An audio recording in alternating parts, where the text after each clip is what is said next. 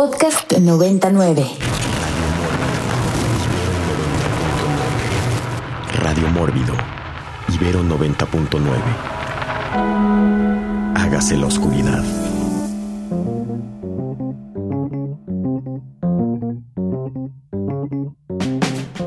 Y regresamos a Radio Mórbido después de escuchar esta canción tan, tan peculiar, pero que es una demostración antropológica de cómo Drácula ha permeado en todos los estratos socioculturales, en todos los países, en todas las culturas, y seguro también este, por ahí habrá algunos reggaetones este, este, más dracu, draculescos. Eh, también, ya que estábamos hablando de esta, esta situación y de eh, lo erótico del vampiro y de cómo este, tanto el doctor Coria como el doctor Beltrán nos aclararon cómo no solo, no solo Calimán, maneja su metabolismo, ¿no? Este, sino también este Drácula puede dirigir su sangre a donde quiera.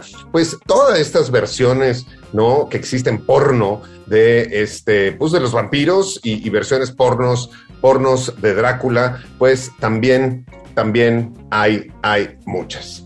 Regresamos, regresamos a Radio, Radio Mórbido, ya, ya pasamos la mitad, la mitad del programa. Y me gustaría, me gustaría empezar esta segunda ronda, esta segunda ronda este, del programa, este segundo tiempo, hablando, hablando y, y dándole la palabra a Coria, para hablar un poco de la relación que hay entre Drácula y Nosferatu, ¿no? Aprovechando además, pues que estamos en justo el aniversario de Nosferatu, porque si bien podría ser que, son, son mellizos o que, o que eh, eh, Nosferatu es el hijo bastardo, eh, sin duda han crecido y tienen ya una personalidad propia y un lugar propio.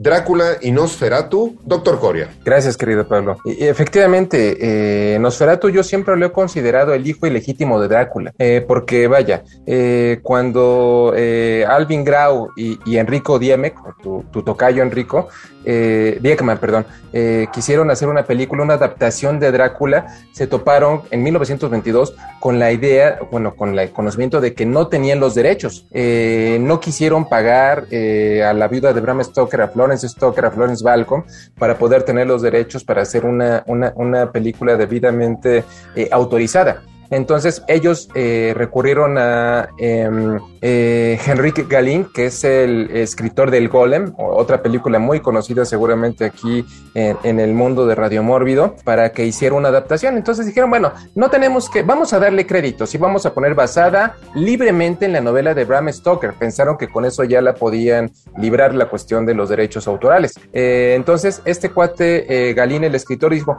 bueno, en vez de eh, Drácula, vamos a, tacharle, vamos a ponerle Orlok. En vez de Jonathan Harker, tache, tache, vamos a ponerle eh, Thomas Hutter. Eh, eh, Mina Harker, vamos a, vamos a tacharle y vamos a ponerle Ellen. Y, así se la siguieron. Eh, siguieron conservando la idea de Transilvania. Transilvania como gran epicentro donde confluyen todas las leyendas sobre vampiros y, y, aparecidos y no muertos en Europa Central.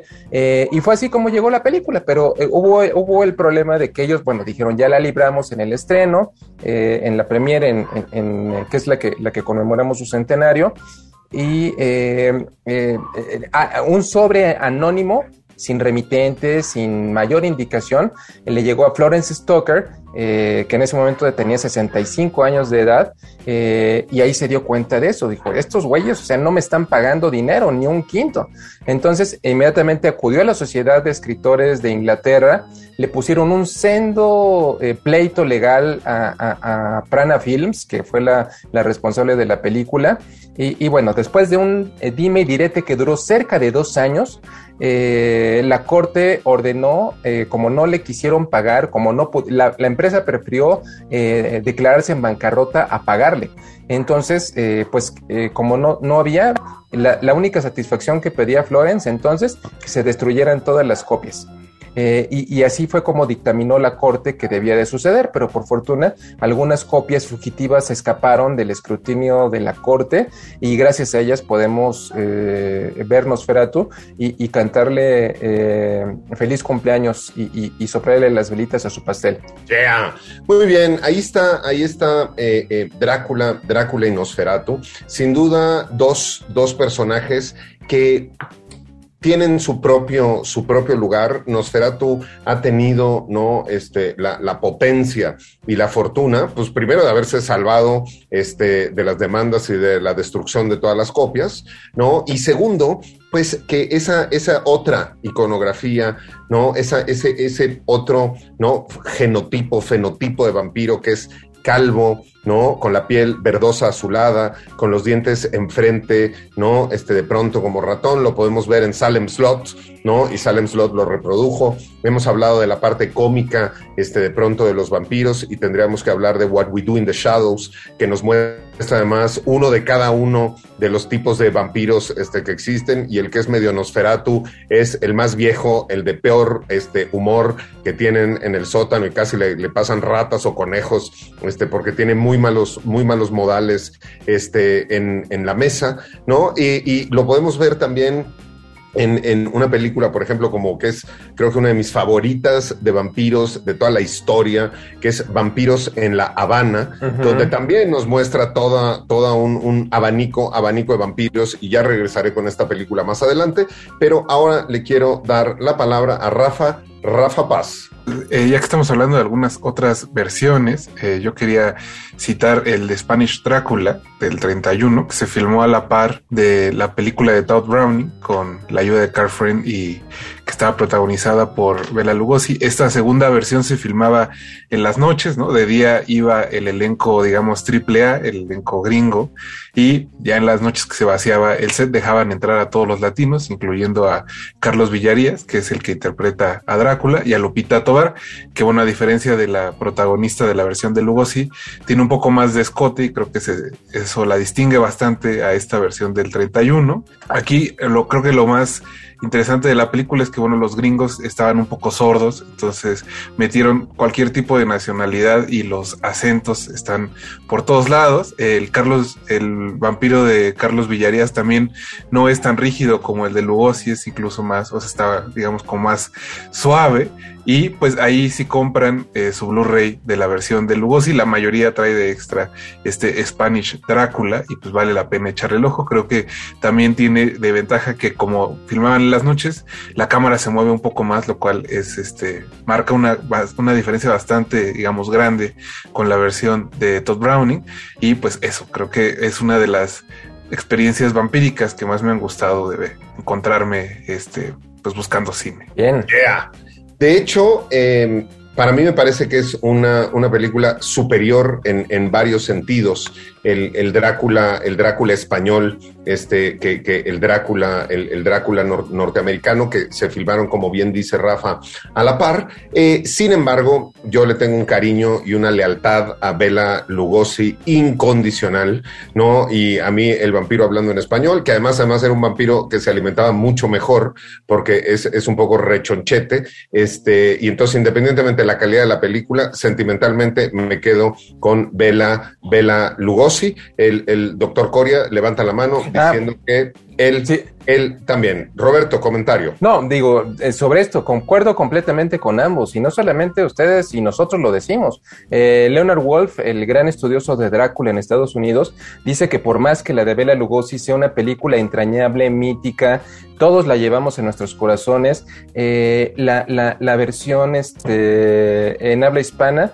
dirigida por George Melford, es completamente superior. Ya, ya lo dijo Rafa todos los encuadres, los movimientos de cámara, eh, es, mucho más propositiva. E incluso hasta Lupita Tobar, dos veces hija de la noche, y lo digo porque un año antes de, la película hizo Santa aquí en nuestro país. Entonces ella ha sido, tú te acuerdas que Santa es una prostituta, entonces ha sido hija de la noche dos veces.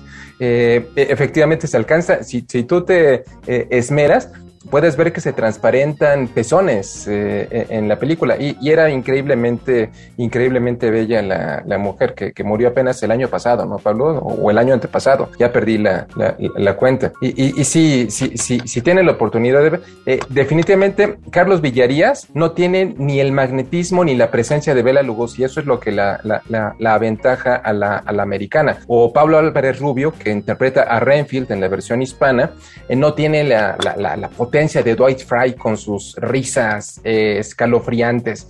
Eh, es, eso, esos serían los dos únicos aspectos que hacen la, versión en habla inglesa superior a la, a, la, hecha en habla hispana. Pero en general, toda la película es muchísimo mejor. Yeah. Pues estamos hablando aquí en Radio Mórbido sobre Drácula y sobre Dráculas en todas sus versiones y en todos sus idiomas. Hablábamos hace un momento también de Drácula versus eh, Nosferatu, dos vampiros que se podrían, se podrían encontrar ya, este, y cada uno de ellos tendría con qué defender, defender su título. Vamos con Eric, Eric Ortiz. Les digo un, par de cosas igual ligadas a, a Nosferatu, ¿no? Esta idea de que toda esa etapa, no solo Nosferatu, ¿no? También el gabinete del doctor Caligari, ¿no? Y otras películas, el golem del expresionismo alemán, pues fueron vitales, ¿no? Para, eh, como influencia para la, esta etapa de oro de los monstruos de la Universal, ¿no? Incluso algunos como Conrad Vine, ¿no? Actor de Caligari, pues trabajó para, para Universal eventualmente. Y también algo que a mí me gusta mucho de, de Nosferatu y, y que lo, lo pone, creo que eh, en el remake, ¿no? Eh, a mayor escala este Werner Herzog, ¿no? En el remake de los años 70 con otro grande eh, Klaus Kinski, ¿no? En el papel de, de Nosferatu. la idea de, la, de representar, ¿no? El vampirismo como la gran peste, ¿no? La peste negra, eh, igual como por medio de todas estas ratas, ¿no? Una de las secuencias eh, muy famosas, creo que ya había hablado en, en Mórbidos anteriores, ¿no? De, en Radio Mórbidos anteriores de la, eh, esta, con efectos pues prácticos, ratas reales, ¿no? Que, que usó Herzog y que, bueno, hoy en día quizá esas prácticas de crueldad animal no pasarían. Y esta idea también la recuperan películas más modernas, como ya decía Pablo, ¿no? La figura de este tipo de, de Drácula, Nosferatu más monstruoso, una película igual, una mezcla ahí de, elementos como Jacob's Wife con Barbara Crampton, que te habla de la crisis eh, de un matrimonio, pero que la liga con, el, con la mitología vampírica la, líder vampira ahí es una versión femenina muy similar a Nosferatu y también usan, regresan a esta idea de las, de las ratas para representar al, vampirismo. Yeah. Bueno, las ratas y el vampiro este, han estado este, conectados de muchas, de muchas maneras, no solo en sus transformaciones, no solo en el cine, no solo en el Demeter, que eran las únicas que quedaron eh, y las vemos, no solo de pronto este, como en, en esta escena donde todo el cuerpo del vampiro con los brazos extendidos se convierte en ratas este, que caen y que corren, sino también este, por la peste, ¿no? Por la transmisión de las enfermedades, este, han estado, han estado ligadas. Y ya que hablamos de la peste y la transmisión de enfermedades, vamos con Enrico Wood. Bueno, esa, esa bolita que me la echaron muy chistoso, pero sí, sí soy una peste y una enfermedad de repente. este, no, hablando ahí de, Drácula y de Nosferatu, es, muy chistoso como Nosferatu comunica subconscientemente que es una copia pirata de Drácula porque es un vampiro que no puede eh, ocultar su naturaleza, ¿no? Es un vampiro que no se molesta en ocultar que es vampiro, mientras que eh, el Drácula, como lo vemos en la cinta de Todd Browning, ¿no? Con Bela Lugosi, eh, tiene que hacerse pasar por un noble europeo. Eh, como sabemos, eso es algo, el título de nobleza le ayuda a penetrar las altas esferas eh, inglesas porque pues, los ingleses son bastante xenofóbicos, ¿no? Puede ser europeo y blanco, pero de todos modos el inglés es, es muy, eh, es, muy excluyente en ese aspecto, ¿no? Y, este, y, tiene que mantener esta, esta fachada, ¿no? De, de, de normalidad, pero de repente ves como glitches ahí que, que, muestran al, monstruo interior. Y eso me lleva a otro descendiente literario de, Drácula, que es como una versión realista de, de él, que es eh, Hannibal Lecter, ¿no? Thomas Harris creo que, que hizo un, un, Drácula moderno ahí, en el que también tenías a este eh, socialite eh, intelectual que, que, le daba de comer carne humana a sus invitados, ¿no? Este, y que en lugar de hipnosis era más bien un, psicólogo tan, tan hábil que se metía en la, en la mente de, sus víctimas y eh, las manipulaba como Drácula hipnotizaba las suyas, ¿no?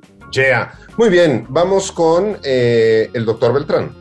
Perdón, estaba aquí moviendo el, micrófono. Bueno, es, eh, sin duda hablar de quién es el vampiro primigenio, no solo desde el punto de vista mitológico, sino de las películas. Entonces, a lo mejor es más fácil de rastrear en el cine que en, los- en el folclore. Por ahí había una teoría, ¿no? De que probablemente eh, si Lilith había sido, ¿no? La primer compañera de Adán y ella había sido la primer vampira, en realidad el origen de los vampiros viene a través de ella, ¿no? De una mujer y de ahí toda su descendencia. Entonces, pues ahí es una cosa ahí muy extraña y que siempre hablar de temas así de dónde, cuál es el origen iniciático del vampiro es muy complicado. Y de, a su vez pues, sa- sabemos y yo concuerdo con Pablo, pues el personaje que tenemos en mente que, que es Bela Lugosi y su estereotipo, su forma, vaya, hasta murió enterrado, ¿no? Este, sabemos que en su ataúd iba con su traje tal cual como si fuera, ¿no? Drácula. Sabemos que quedó completamente marcado por ese personaje, pero todos los demás otros vampiros que se han derivado a través de, de eh, el personaje iniciático que es Drácula, pues sin duda son, son muy interesantes y no se pueden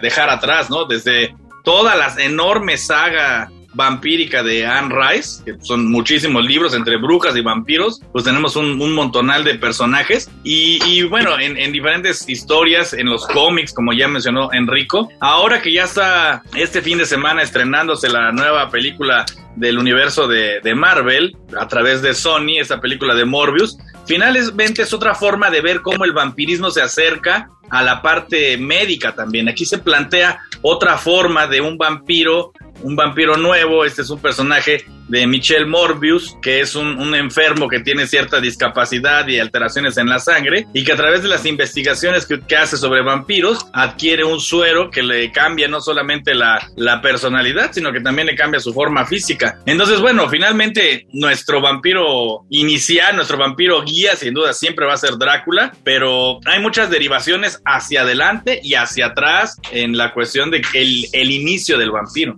Yeah. Pues bueno, ya que tocamos este tema interesante, pero también tan de moda, que tiene que ver con el género.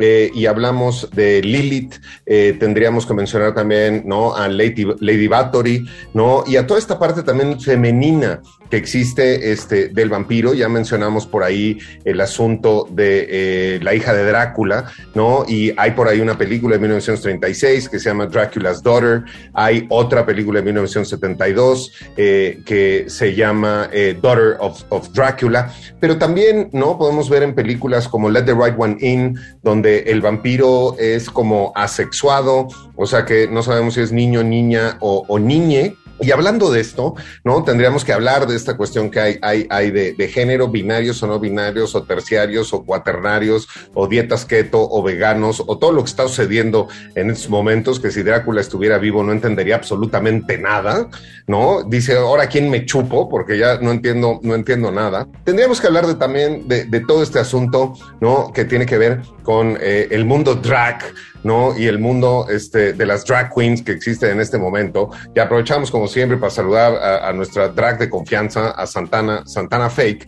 Y nos vamos a ir a nuestro siguiente segmento musical de la noche con esta cuestión de cisgénero, lo binario, lo no binario, ¿no? Y, y, y, lo drag. Y vamos a escuchar justo a Sharon Needles, que es una drag queen, con una canción que se llama Drácula, donde además podemos ver toda esta mezcla y toda esta presencia, tanto del Drácula clásico como de Nosferatu y muchas más. Este, esta canción va para Santana Fake y todas las amigas drags este, que nos escuchan, Sharon Needles, con la canción Drácula, y regresamos con todos ustedes, aquí a Radio Mórbido. Podcast 99. Y regresamos con todos ustedes aquí a Radio Mórbido por Ibero Ibero 90.9. Les recordamos que a través de la red social de Twitter con el hashtag Radio Mórbido nos pueden compartir sus películas favoritas, sus impresiones de la novela, su primera aproximación a Drácula o cualquier otra cuestión que les interese, interese contactar o comunicar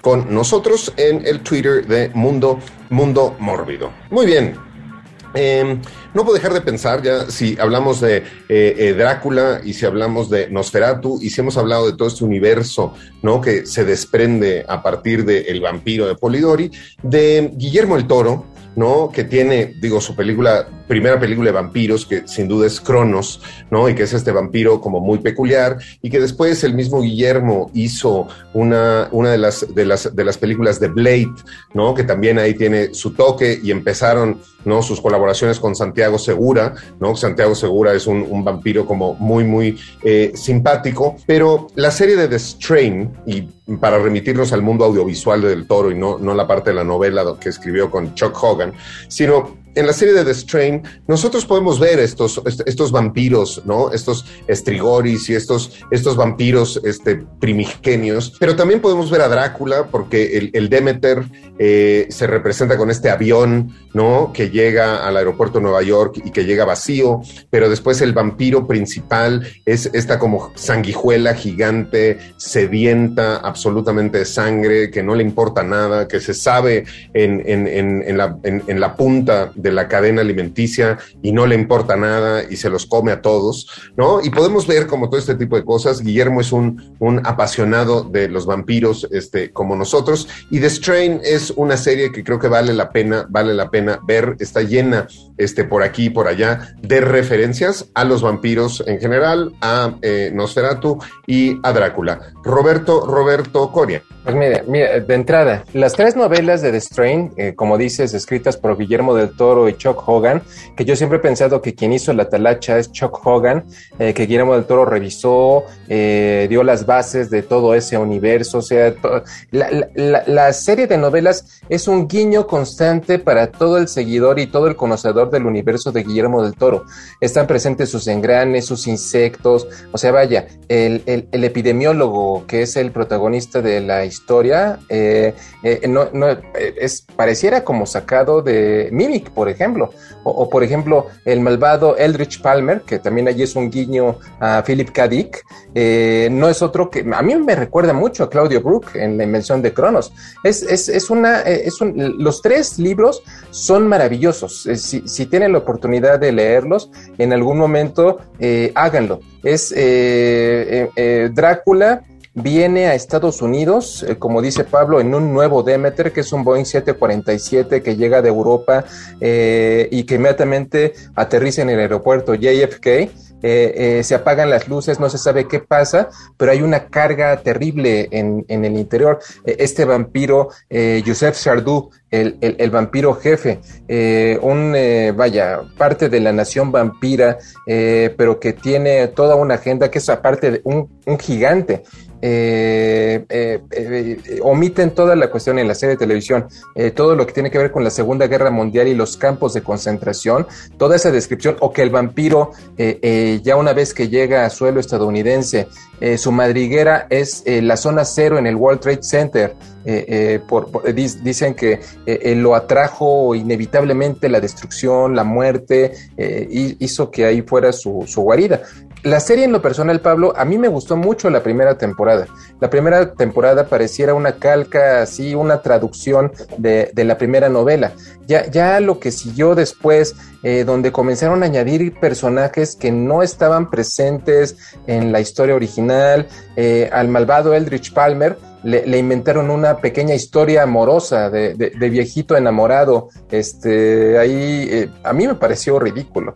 Eh, y yo te soy honesto, eh, ya sé que la serie está en Star Plus eh, y, que, la puedo ver ahí, pero yo dejé de verla desde la tercera temporada. Eh, eh, purista como soy y, fiel a, los textos del, Toro, lo quiero demasiado el, los tres libros como para eso. Pero definitivamente es, una puesta al día de la historia de Drácula y, demuestra lo vigentes que se encuentran no solamente los vampiros, sino del toro, del toro que se encuentra perfectamente en el corazón de todos. Yeah. Muy bien, este, el, el, gordito, gordito simpático, que ya me imagino cómo se puso, este, cuando se empezaron a golpear los dos, este, afroamericanos aquí en, en, la entrega, en la entrega de los Óscares, el otro de haber estado de que no, no, no, este, a ver, espérense, este, dejen pongo un tweet, dejen pongo un tweet y, y arreglo todo. Marcelo, Marcelo, este, ayúdanos con esto. Vamos con Rafa, Rafa Paz. De haber dicho que en Guadalajara se dan las hostias más fuertes. Pero bueno, eh, aprovechando que hace rato citaban a Nosferatu, este hijo ilegítimo de, de, Drácula, quería citar una película del 2000 que se llama La sombra del vampiro, que sigue la filmación de Nosferatu y que pues es todo, todo, un homenaje al cine de los años 20, en específico obviamente al, al expresionismo alemán y que bueno ahí John Malkovich es Murnau y William Dafoe es Max Schreck, el actor que hace de Nosferatu.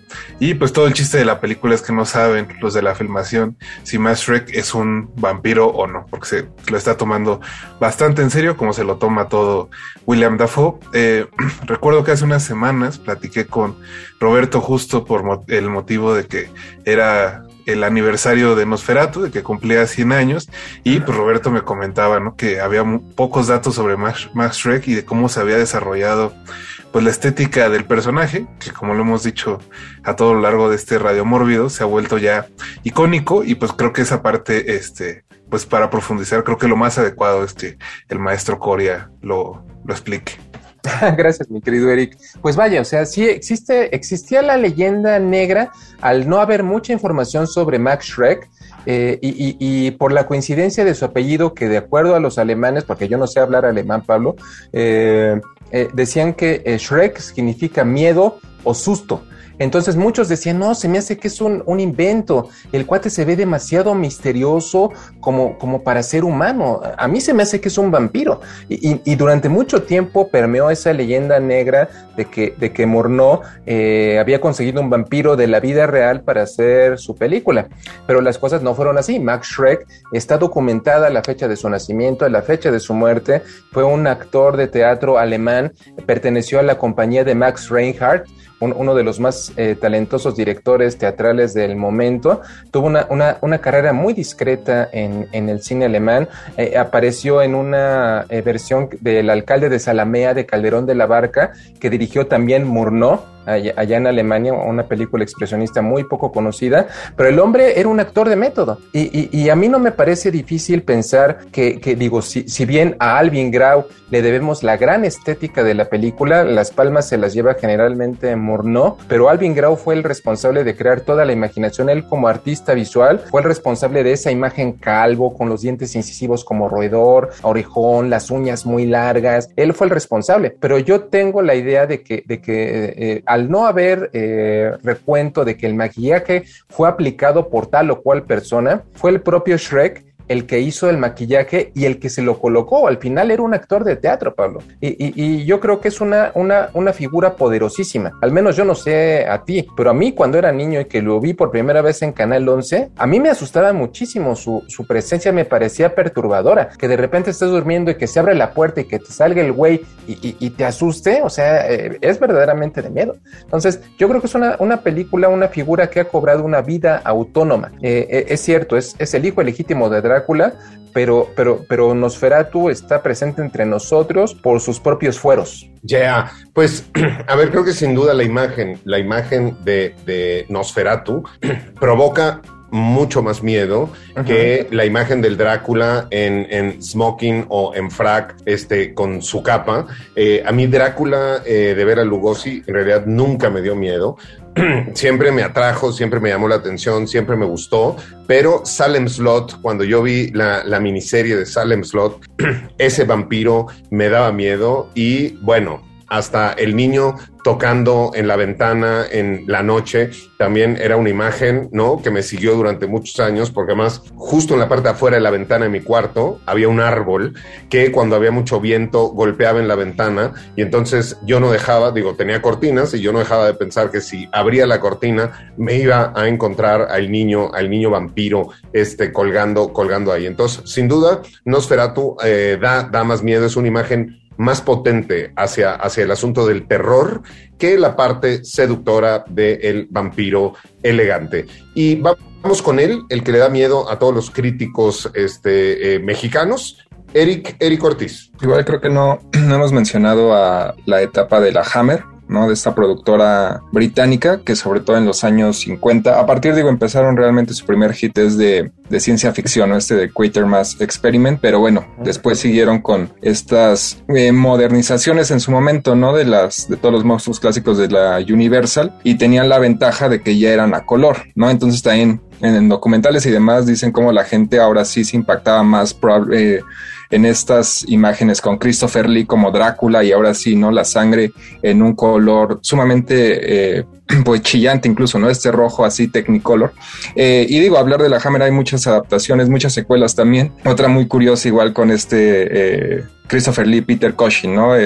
su, pareja de toda la vida, eh, llegaron hasta hacer una película ya en los 70 como Drácula 1972, donde igual, ¿no? Intentando ahí ya en las últimas de, de Hammer, porque no se sabe que ya en esa etapa el, este tipo de terror gótico ya iba de salida a partir del bebé Rosemary y luego sigue el exorcista y esto ya cambió, ¿no? Toda la, la tendencia del terror en aquellos años y era, repito, en esta idea ya de meterlo a, en la desesperada, no vamos a, llevar a Drácula al, mundo contemporáneo y a mezclarlo ahí con un grupo de, hippies, ¿no? Que eh, eran descendientes de Van Helsing, ¿no? Entonces ahí ya también, repito, anunciaba un poco esta, esta decadencia de, de Hammer.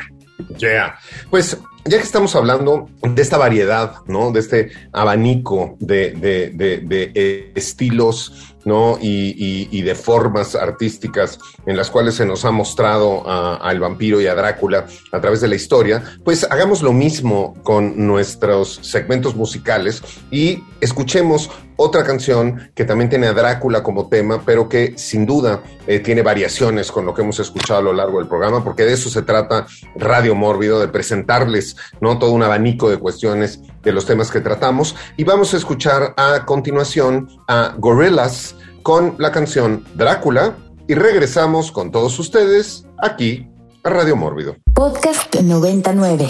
Y estamos de regreso en Radio Mórbido, Draculeando. No, y ya que hablamos de pues, las distintas casas productoras y las distintas películas que se han hecho a través de la historia y de cómo Drácula sigue vigente y se siguen produciendo y produciendo películas, tendríamos que mencionar, o por lo menos yo quisiera mencionar, que todo, de pronto la mayoría de los directores o muchos directores han querido tener este, su, versión, su versión de Drácula. Un ejemplo es Francis Ford eh, Coppola, que nos dejó ¿no? una de las películas este, más importantes de la era moderna que hablan este, sobre Drácula, en la que incluso hay frases que eh, ya están dentro del imaginario colectivo de la gente como si fueran frases de Bram Stoker en la novela, como la de he tenido que cruzar océanos de tiempo, para, encontrarte Mina, que eso no viene, no viene en, la novela. Pero bueno, hasta desgraciadamente Darío Argento también dijo yo quiero hacer este mi versión de Drácula. Pobre Darío, ya la verdad o sea, medíquenlo, medíquenlo por favor y que se dedique, se dedique a otra cosa. Pero yo tendría que mencionar una de mis películas favoritas este, de Drácula y este es El Drácula de Andy Warhol. ¿No? Me parece una, una joya absoluta de película. Vamos a nuestras películas favoritas de Drácula y empiezo con Enrico, Enrico Wood. Pues esta es, una película que, es un poco placer culposo no, porque me gusta mucho la idea y creo que hubiera funcionado mejor con su director original, que era eh, Alex Proyas, eh, y esto era en Drácula Untold eh, o Drácula el origen o algo así le han de haber puesto en México. El nombre original del proyecto era Drácula Año Cero y era, es, es como una extensión del prólogo de Bram Stoker's Drácula, en donde no es Vlad Tepes y está en, las cruzadas. Y aquí es como, eh, eh, es como lo que decían mis amigas, que es el, el héroe legendario que eh, por proteger, proteger a su nación, ¿no? Hace un pacto con un vampiro, que por cierto en el, en el guion original es, se supone que es Calígula, y que tiene una manera de, haberse vuelto vampiro que me parece muy genial y muy graciosa, que es que estuvo en tantas orgías y era tan depravado que simplemente se volvió vampiro. Fue así como, como el resultado de, ¿no? Y este, y toma esto, y, una, cosa muy rara es que aquí lo, lo hacen también como esta mezcla entre una película de Ridley Scott como Gladiator y, una película de superhéroes, porque ya estábamos empezando a estar dominados por, la, la, era de Marvel en aquel entonces, ¿no? Y también tiene un poco de Batman ahí, eh, de, Nolan con, con, estas olas de murciélagos por todos lados. Entonces es una versión que la, he vuelto a ver y aunque no cuaja, pero ahí tiene cosas que, que me laten como esto de, eh, de sí tratar de unirlo más a Vlad Tepes, pero sigue siendo el vampiro y la historia de amor y, eh, y junto con muchas ideas que vienen de Bram Stoker's Drácula, que es de nuevo una película que está metiéndose muchísimo en el colectivo, en el imaginario de lo que percibimos como Drácula, ¿no? Muy bien, películas, estamos hablando de, Drácula en, todas, en todas sus apariciones dentro de la cultura pop y eh, específicamente de pronto ya de nuestras películas favoritas este, o entrañables de Drácula, Edgar, Edgar Beltrán. Yo tendría que mencionar una película que se llamó Drácula 2000. También era una película que hablaba sobre un origen alterno, ¿no? de, de Drácula que en esta ocasión era una película protagonizada por un joven Gerard Butler, que actor inglés, que eh, trata más bien de darle el origen a Drácula, al Drácula que conocemos por ser eh, propiamente Judas, ¿no? Aquel que vendiera a Jesús por unas cuantas monedas y por eso es que esta es una de las explicaciones de por qué le tiene cierta aversión, ¿no? A la plata, como, como muchos otros seres mitológicos de la noche, ¿no? Como los, los licántropos y todos estos. Entonces, es una película interesante, me parece que a mí me gusta y me gusta sobre todo eso, el concepto de que plantea una alternativa o algo diferente de la creación del vampiro. La película tiene sus cosas eh, buenas y esa es la que yo mencionaré. Yeah. Muy bien, pues bueno, lo de la versión a la plata, pues sí, muchas criaturas de pronto tienen aversión a la plata. Este, en, en, en, entre una de esas, este Andrés Manuel López Obrador, que pues si tienes plata, eres automáticamente este fifí y ya estás en contra absolutamente de todos sus proyectos. Entonces, no solo los vampiros tienen afección este, a la plata, también hay los cuatroteanos están, están llenos de, de, este, este problema. Vamos con Rafa, Rafa Paz. Siguiendo esta línea, una a la que le tengo mucho cariño, sé que es malísima, es Drácula muerto pero feliz del 95, dirigida por Mel Brooks y que básicamente es volver a contarle la historia de Drácula, pero en modo de parodia, como acostumbra Mel, eh, Mel Brooks y sobre todo, bueno, como eh, siguen todas las películas que protagoniza Leslie Nielsen, que aquí es el conde Drácula. Eh, le tengo mucho cariño porque pues, obviamente pasaban maratones en tele abierta de todas las parodias de Mel Brooks y pues esta, aunque no es muy buena, eso, ¿no? Siempre hay cierto cariño a las cosas que nos hacían reír de niños, aunque fueran chistes de pedos. Yeah. Muy bien, este, vamos, vamos con el doctor, doctor Coria. Ah, pues muy, muchas gracias, querido. Realmente es un par de consideraciones sobre las que acaban de mencionar Enrico y, y Rafa. Eh, yo, yo siempre he pensado que, que el Drácula muerto pero, fel pero feliz eh, es una película que quiso hacer eh, lucrando con todo el ingenio, con todo lo maravillosa que es el joven Frankenstein. No, no le salió, obviamente, pero yo siempre les pongo a mis alumnos como ejercicio que la vean quitándole todo el color de su televisión para que la vean en blanco y negro. Creo que así funciona muchísimo mejor. Eh, eh, por otra parte, eh, sobre el Drácula Untold, que, que yo, siempre le digo Drácula Begins, aquí le pusieron Drácula, la historia jamás contada. Tiene frases y momentos muy afortunados el, vampiro que convierte a Drácula en Drácula, eso, eso que dice, a, veces el mundo no necesita un héroe, a veces lo que necesita es un monstruo. Tien, tiene, tiene esos, esos momentos. Y, yo siempre ya, eh, dentro de las cuestiones favoritas, eh, tengo una relación amor-odio con la versión de 1992, precisamente por todo lo que tú dijiste, Pablo. Drácula no es una historia de amor. Eh, Drácula no, no, no es un relato de amores interrumpidos, de reencarnaciones. eso, esa frase de he cruzado océanos de tiempo para encontrarte, me choca. O sea, la odio esa condenada frase. Porque no aparece en el, en el texto y, Drácula no es una novela romántica. Drácula es una novela de horror. Eh, pero, pero por otra parte, eh, se encuentra el maravilloso ensamble actoral, todo el vestuario de Eiko Shioka, la música de Bojack Kilar. El tema es eh, potente, es poderoso. las actuaciones están muy bien. Jonathan Harker, que es Keanu Reeves, que le queda muy bien el papel, todo, Keanu Reeves, todo inexpresivo, todo con cara de palo, le funciona, le funciona funciona muy bien, además de que respeta completamente toda la estructura epistolar de la novela. Eh, eh, toda la película es un agasajo. Ese sería el único negrito en el arroz que le pongo. Y aún así, la pasan en la televisión y la veo. O sea, forma parte de mi videoteca, eh, pero, se ha convertido en un, en un como, como dijo Enrico, en un placer culposo que no puedo dejar de reconocer. Yo sé que Francis Ford Coppola siempre va a ser recordado y, va a pasar a la historia como el director del Padrino 1 y el Padrino 2, pero yo diría que el Drácula de, de Bram Stoker eh, es una película que le salió muy bien, aunque el título es cerrado. Debería de ser Francis Ford Coppola's Drácula. E, es, su versión de Francis Ford Coppola de la novela. Yeah. Bueno, a ver, a mí me, a mí me gusta, me gusta, este, sin, sin ser placer culposo, me gusta la versión de Francis Ford Coppola en el sentido de la estética, ¿no? Los, el diseño de vestuario me parece, me parece maravilloso, ¿no? De pronto las correcciones, la corrección de color me parece maravillosa. Cuando de pronto también traen al bebé de botana y se lo andan este, peleando ahí, me parece fantástico y una práctica que se debería de, de, hacer hoy en día en todas las familias, de no, ya hay muchos bebés, pásate al bebé este, de botana. Y me gusta mucho el principio, me gusta mucho estas, esta, esta, esta como animación este, en sombras, en alto contraste, rojo contra negro, y la voz de Anthony Hopkins que empieza así de Constantinopla. Y entonces ver que cae, cae, la cruz y se rompe. Una película que, que a mí me parece, eh, me parece eh, que aporta y que me gusta. De Drácula Untold yo tendré que decir que independientemente de que tiene uno o dos momentos, ¿no? Este, rescatables, para mí es lo que callamos los vampiros, ¿no? es así una cosa terrorífica, es un capítulo más de lo que callamos los vampiros. Entonces, si usted no la ha visto, no la vea, este, ahórrese su tiempo y vea otro tipo, otro tipo o otra, otra película de vampiros. Vamos con Eric, Eric Ortiz.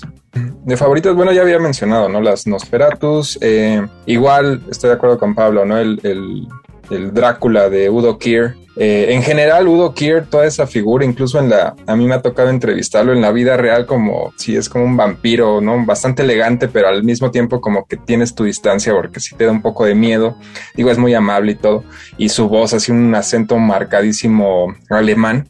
Eh, y bueno, igual no es este, no es película, pero esta serie de Tokyo Vampire Hotel de Xian Sono, que es una locura total, también es de mis favoritas, en esta idea de que ahora ya los descendientes de Drácula es un clan, eh, pues han quedado en el olvido y los que dominan el mundo son una, un clan de neovampiros, que en realidad ya son como una suerte de vampiros yakuza. Entonces digo, a mí que me gusta todo ese tipo de, de, cine y series súper violentas, eh, esa también es de mis top. Yeah. Muy bien, pues estamos hablando de cine, de cine y vampiros. Y yo había mencionado previamente en el programa una película que tengo que volver a mencionar porque es una película que me encanta, de la cual hemos hablado en muchas ocasiones aquí en Radio Mórbido. Y es una película cubana de eh, Juan Padrón de animación, coproducción con Alemania, que se llama Vampiros en Habana. Y entonces trata justamente pues, del hijo de Drácula, ¿no? Que está desarrollando una fórmula para que los vampiros puedan, puedan salir a el sol y entonces ya no solo chupen de noche, este, como algunos de mis vecinos aquí en la colonia Roma, sino también puedan salir a chupar de día, ¿no? Y entonces esta, esta fórmula se llama Vampisol, cree que encontró la receta, se la da a su padre, su padre sale en los bosques de Baviera a chuparse a una señorita y muere ante el bochorno y, el escrutinio del mundo de los vampiros, él decide retirarse a La Habana porque su receta lleva, lleva ron y lleva este coco y lleva piña y lleva otras cosas. Se va para allá y el bisnieto, ¿no? El nieto de Drácula crece sin saber que es un vampiro, ¿no? Y crece este, como un, un cubanito, un cubanito más, Joseph M. Manuel, este, y más adelante se da cuenta que es un vampiro y se encuentra dentro de una guerra entre eh, eh, la, Cosa Nostra y eh, los vampiros norteamericanos que quieren imponer su ley en Europa y quieren volver el castillo de Drácula en una playa subterránea y la quieren hacer Düsseldorf Beach, así como tienen Chicago Beach y toda otra serie de beach que les funcionan, les funcionan muy bien. Diciendo esto, y en estos momentos eh, empatamos la transmisión de Radio Mórbido con Radio Vampiro Internacional y les recomendamos a todos nuestros amigos vampiros que nos escuchan que tomen una pluma, tomen un, un papel, o bueno, una cuchilla y su frasquito de sangre, pero a continuación apunten porque les vamos a dar gratis la fórmula de el Vampisol y regresamos con todos ustedes aquí a Radio Mórbido. Podcast Y 99. Estamos de regreso en Radio Mórbido después de escuchar eh, a Pepe, a Joseph M. Manuel, dándonos la eh, eh, fórmula gratis de El Vampisol. Y en estos momentos terminamos la, la transmisión en conjunta con Radio Vampiro Internacional y seguimos, seguimos en Radio Mórbido ya para, para despedirnos. Agradecer a todos los que nos escucharon en vivo, en vivo en este programa. Gracias para ustedes. Es que salimos todos los días de nuestro, nuestro ataúd. Roberto, Roberto Coria, muchísimas gracias por ser parte de este Radio Mórbido. No, fue un verdadero placer, Pablo. La verdad disfruté muchísimo nuestra conversación. Como dijeron, falta tiempo para hablar acerca de esto. Eh, obviamente son parte de las obsesiones que tenemos, eh, pero siempre es eh, grato encontrarte no solamente a personas con las que puedas discutir estas ideas, sino a personas que escuchan todo lo que tenemos que decir. Eso, esto es una forma de contagio. Eso es lo que me gusta. Gracias por la invitación, querido. Te lo, te lo aprecio mucho y un placer eh, conocerlos a todos. Ya, pues sigan, sigan las redes sociales de Roberto Coria, por ahí viene, por ahí vienen celebraciones y sorpresas con relación a Nos, Nosferatu, ¿no? Vienen cosas ahí interesantes. Sigan a Roberto Coria y pues evidentemente en las redes de Mórbido también lo reproduciremos. Rafa, Rafa Paz, algo que quieras mencionar antes de despedirnos. Ya nada más para cerrar, hay un libro que se llama Hollywood Gothic, que cuenta todo este asunto de cómo llegó la novela a Hollywood y el fenómeno alrededor de ello en, en los años 30. Si les interesa, pues búsquenlo y se, les repito el nombre, se llama Hollywood Gothic. El autor es Yeah. David, J- David J. Skal, perdón, y el, el capítulo concretamente que dice Rafa, me encanta el título, es La viuda inglesa y el conde alemán. E- Eso es lo, lo bonito del libro. Muy bien, lean, lean, lean siempre. Este, y vamos eh, a despedir a Enrico Wood. Muchas, muchas gracias a todos. No les, si les dije de la opinión de Drácula de los rumanos, no les cuento lo que opinan los turcos, no lo tienen en alta estima. Muchísimas gracias al doctor Coria por estar con nosotros esta noche. Es un placer, querido. Muy bien, Eric, Eric Ortiz. Ya nada más mencionar brevemente, también los mashups, crossovers, donde Drácula siempre aparece, ¿no? Algo como Monster Squad, que es el líder de toda la, la los monstruos, ¿no?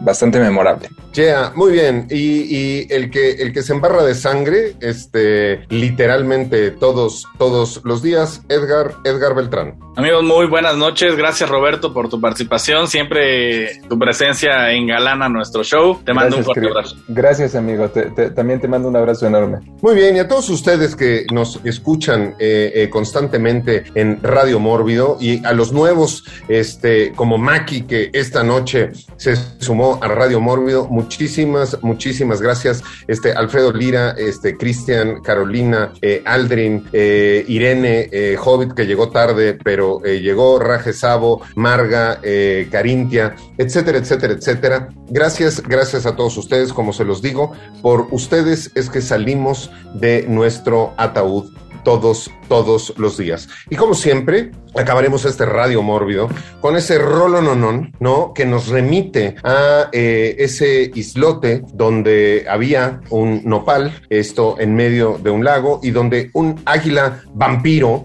estaba esperando a que se cruzara su víctima, y entonces de pronto vio a una culebra y se le dejó venir desde los aires, y la primero la mordió en el cuello y después se la comió absolutamente, hecho que podemos ver en nuestro símbolo, símbolo nacional, y ahí, ahí se fundó la capital del imperio azteca, la gran Tenochtitlán, desde donde siempre transmitimos Radio Mórbido. Gracias, gracias a todos ustedes por escucharnos, criaturas de la noche, y como siempre, viva México.